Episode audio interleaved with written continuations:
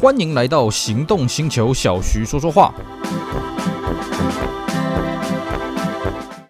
Hello，大家好，我是 Celsius，非常高兴呢，又在这边跟大家空中聊聊天。今天我们继续来跟各位聊聊当年台湾有卖的冷门手排车。好的，我们在上一集节目呢，跟大家讲到所谓的九零年代啊，这个手牌车四大天王啊。当然，我们还是跟大家讲一下，为什么我们要锁定在九零年代呢？因为其实，在九零年代之前呢，八年代、七年代台湾卖的这些车子呢，啊，这个除了非常高级的一些进口车以外呢，呃，这个在本地生产的车子应该都是有手牌的啦，啊，除了这种很顶级的，比方说，呃，这个裕隆胜利的八三零 IA 啊，因为它是旗舰车，所以它没有手牌，它只有自牌了啊。还有这个最末期的这个福特六合的千里马啊，它也是只有自牌，没有手牌的。但是呢，哎，这个大部分的车子在进入九零代之后呢，因为这个家庭的购买力也增强了，那很多女性买家，还有就是大家觉得说车子会啊、呃、开在路上会堵车，所以自排车越来越受到欢迎。九零年代呢，对于台湾的这些手排车来讲，就是一个转捩点啊、甚至到了二十一世纪，因为出现了一台叫做 Corolla Altis 这个怪物，所以呢，这个手排的计程车呢，也基本上消失殆尽了啊、哦。那我们呢，这个系列主要介绍的这些冷门手排车呢，就是以九零年代为主轴，跟大家讲一讲有。一些被大家遗忘的手牌车啊，这些车子当初是有卖手牌的啊、那么上次讲到了这个九零年代的四大天王呢，有哪四款呢？再跟各位复习一下啊，Honda 的这个 K 七 K 八，也就所谓的 Accord 五代，呃，Civic 六代，那么还有 Premio 手牌以及 Sentra 一八零的一点六 DS 手牌的车型。那这四款车呢，其实我个人也都蛮推荐的。各位如果有兴趣的话，真的可以找来玩一玩。这四台车它不是以性能取向为主轴的一个手牌车，但是开起来那也是经济实惠啊。乐趣也算是相当的多，养起来呢又不太贵啊。现在呢，你说好找吗？我是不敢说好不好找了。但是如果你找得到的话，那真的是一个呃值得令人这个羡慕的事情。那我们今天呢，继续来跟各位聊一聊，同样像这四大天王，还有什么被遗忘的当年九年代的手牌车呢？首先，第一个啊，呃，这个当时的同级车了，我们看到我们刚刚讲到这四台车子啊，除了 Accord 的 K7 以外呢，那么其他的三款车都是所谓的这个中小型房车了啊，在台湾的市场集聚来说，那中小型房车当然台湾不只卖这些车嘛，那其他同级对手有没有手排的？当然也有了啊。首先，第一个是什么呢？我们来跟各位大家讲一讲这个三菱的车子啊。三菱呢，最早在台湾生产的是所谓的扶手的卡车的系统啊，什么 Canter 啦，什么 Fighter 啦，还有些 F 系列什么的啊。大车当然这种卡车当然都是手排了，不过我相信各位不会为了要去买手排就特别去买个卡车来开嘛，哦，那个感觉跟我们一般的轿车是不一样的哦。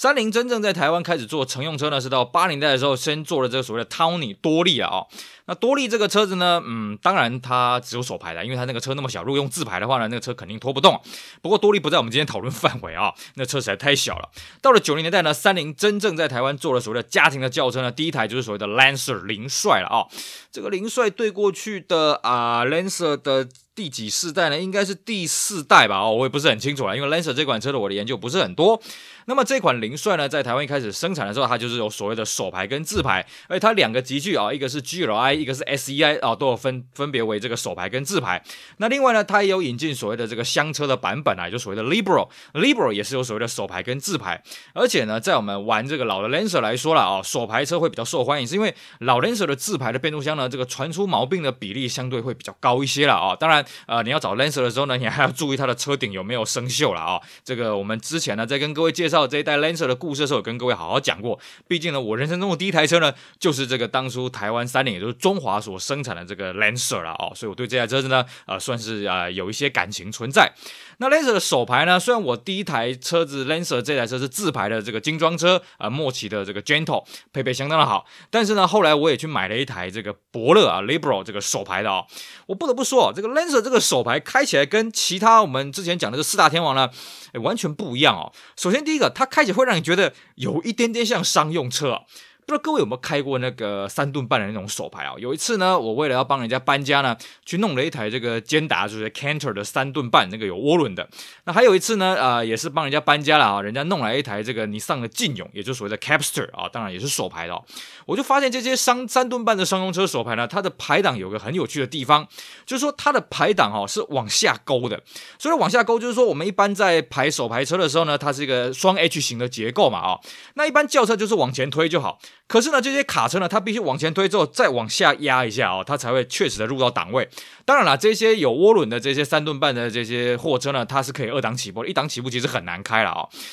那像这个我们刚刚讲到三菱的这个 Lancer 也好，伯乐也好，它的变速箱是同一颗了哦。它在排的时候呢，也是一样，它的这个排档哦，各个档位的位置是很中间啦。比方说这个一档就是左上，三档就是正上，那五档就是右上哦。但是呢，它就是一档、三档、五档、二档、四档了，你都要分别往这个上或者下再勾一下，这很像这个货车了啊、哦。当然，它这个排档的行程也偏长一些了啊、哦，所以开起来我就觉得，嗯，这个蛮有趣的。像你上的手排，我们上次跟大家讲到这个 Central 的手排啊，你上的手排就是中规中矩啊，就是它也是一样上啊，这个。这个呃左上上跟右上啊一三五的档位，但它的行程没有那么长，而且也不需要往下勾。那么另外啊，三菱这个 Lancer 的手排开起来还有一个很奇特的现象，因为我同时呃我这个先后开过这个自排跟手排了哦。手排车呢，它我们当然知道要踩离合器嘛。那 Lancer 的这个手排呢，你要踩离合器的时候，以我的身高会发生一个问题是什么呢？就是它的离合器的位置哦，我觉得它比较里面，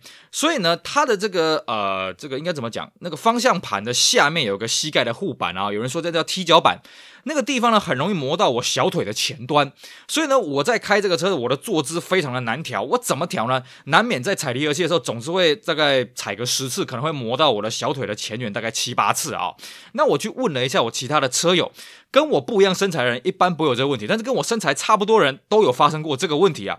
不过呢，撇除掉这两个比较像商用车的这种层次来说呢，其实 Lancer 的手排也好，Labro 的手排也好呢，它开起来算是相当好开的啊、它档位算是蛮明确的，而且呢，这个省油性真的不是盖的。其实 Lancer 在我当年我在开这个自排车的时候，它一公升的油了哦，正常跑起来，你不要在路边这样吹冷气的话，市区跑起来就将近十了。那我之前在开 Labro 手牌的时候呢，哇，那个车子随便跑都是超过十以上，甚至高速可以开到十五啊，一公升跑十五公里啊。那换算成百公里的油耗的话呢，大大概就是。是六点六啊，哦，这算算是相当的省啊。那这个车子呢，当然当年这个 Lancer 它标榜的是什么全员尊重啦，什么什么家庭房车，所以其实它 Lancer 手排的卖的比例也不是很高。那伯乐这边呢，因为它是商用车啦，Libro 它的手排的比例相对稍微高一点。不过时至今日，其实这个车子也都不是很好找了啊、那当然了，这个它前期呃，应该不是说前期啦，伯乐它的手排呢只有所谓的 GLI 跟 GLXI，但是呢，林帅这边呢，它的手排有所谓的 SEI，那当然配备就很好，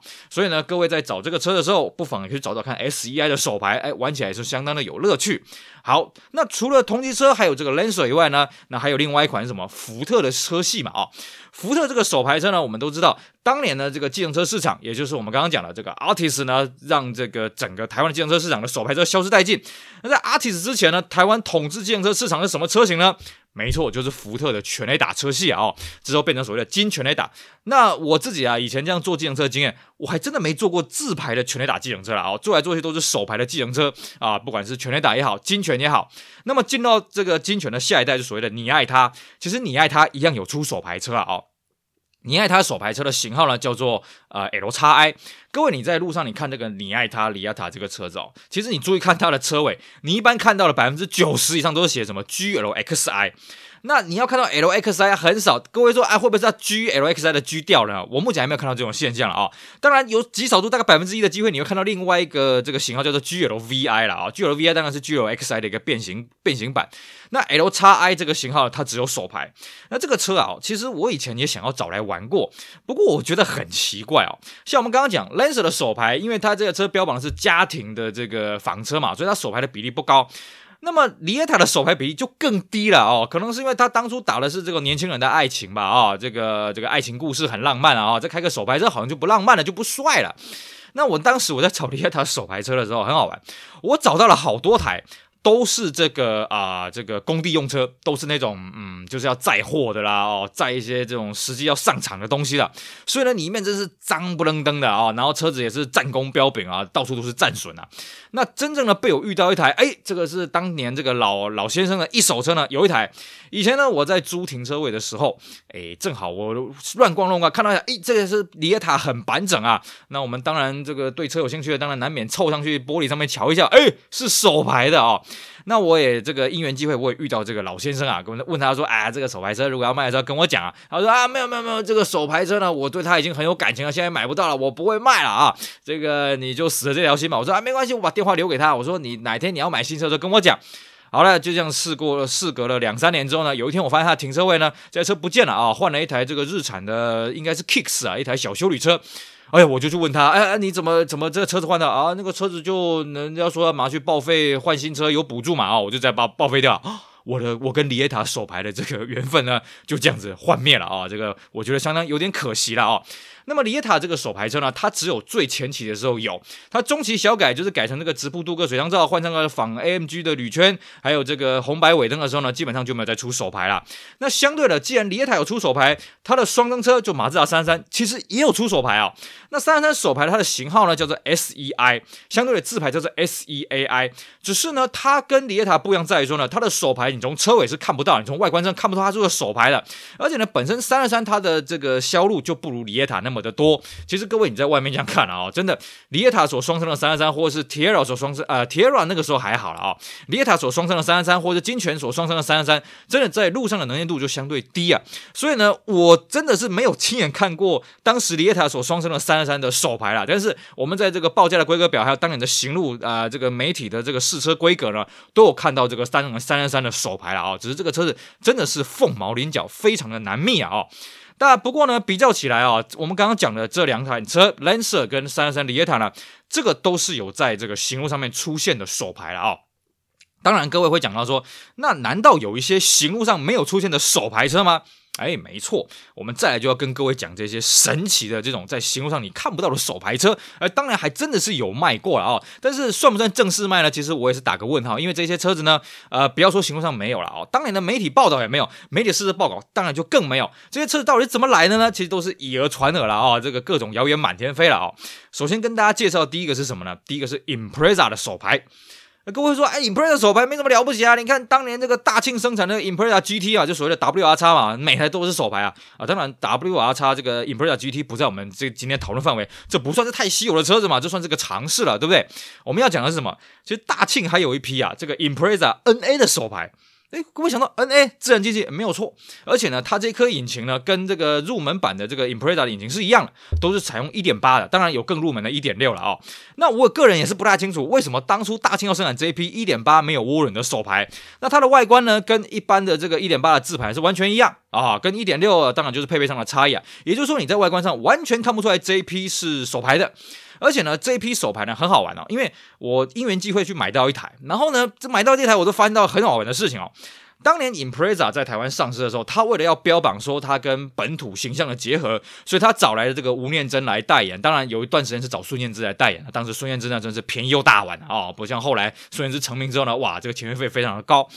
那么这个吴念真在代言的时候，当然要强调说他跟台湾的本地的结合，所以呢，广告公司也建议说，哎，这个车子我们在拍广告的时候，是不是我们悬挂的是当时的台湾的车牌？那么都知道大庆呢，它的厂房是在屏东啊，所以当时呢，这个媒体试乘车也好，或者广告的公关车也好，它的车牌全部都是在屏东监理站领的 D 六开头的这个号段啊、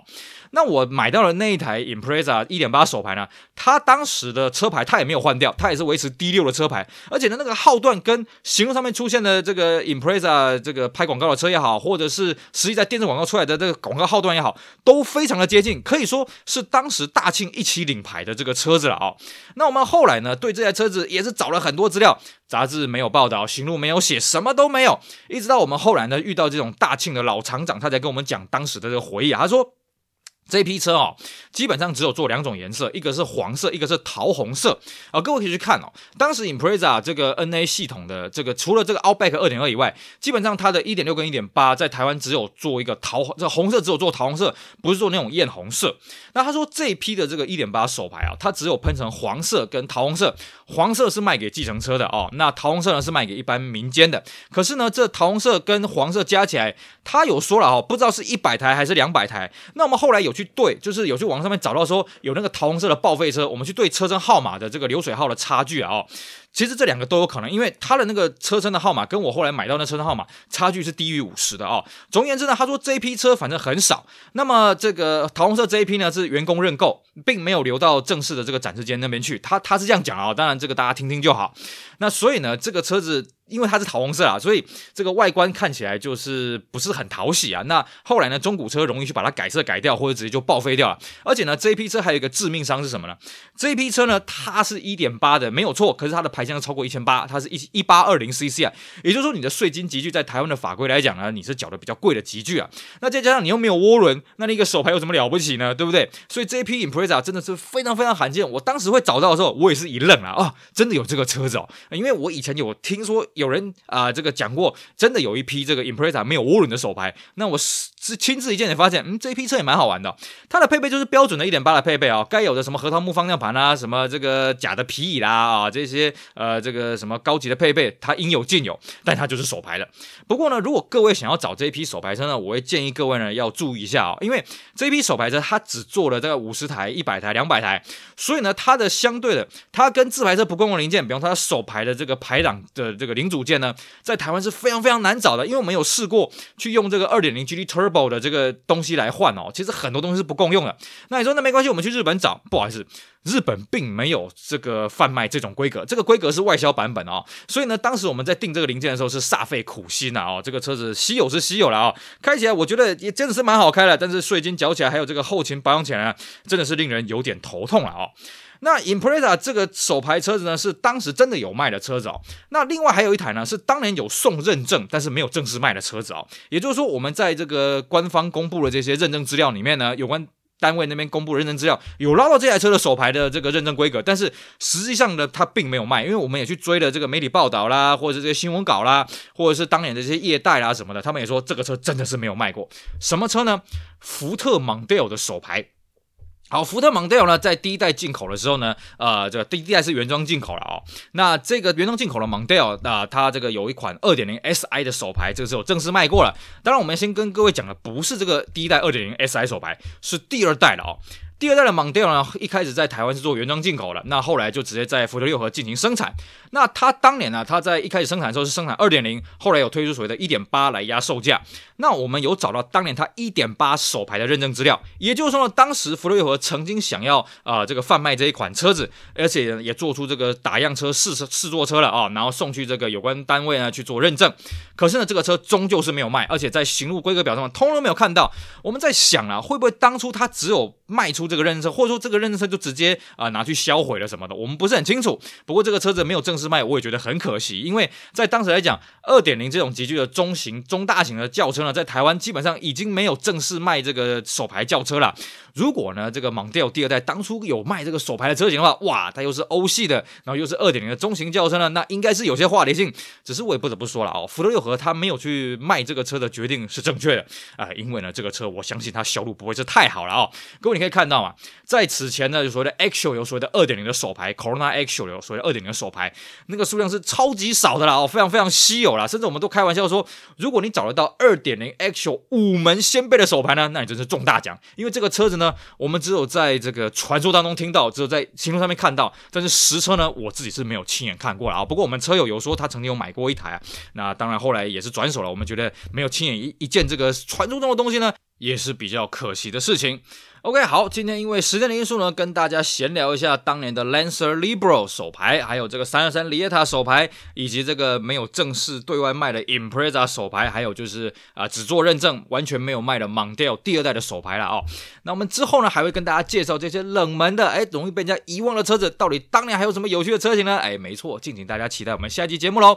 以上非常感谢各位收听，也希望大家支持我们其他精彩的节目。我是 Celsius，我们下回再聊，拜拜。